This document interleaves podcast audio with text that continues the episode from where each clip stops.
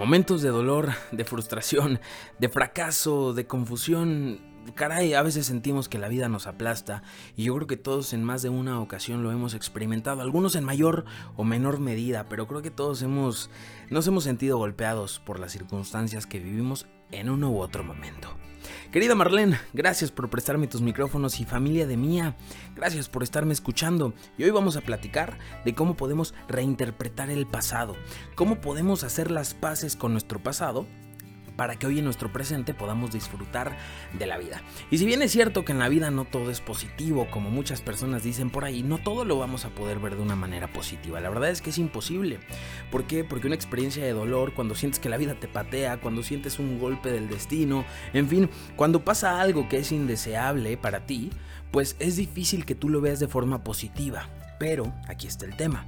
¿Qué tal si tú lo vieras a partir de ahora de manera constructiva?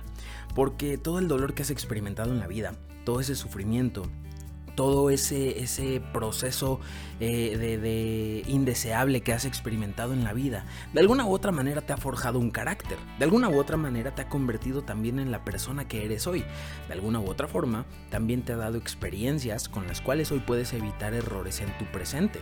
Por lo tanto, ¿qué tan malo fue tu pasado?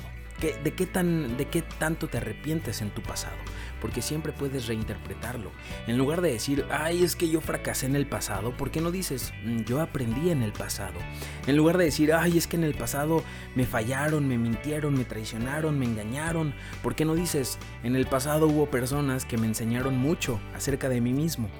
En fin, lo que te quiero decir en esta colaboración, y para poder resumirlo, es Siempre tienes la oportunidad de reconciliarte con tu pasado. Si te peleas con tu pasado, nunca vas a estar en paz con tu presente.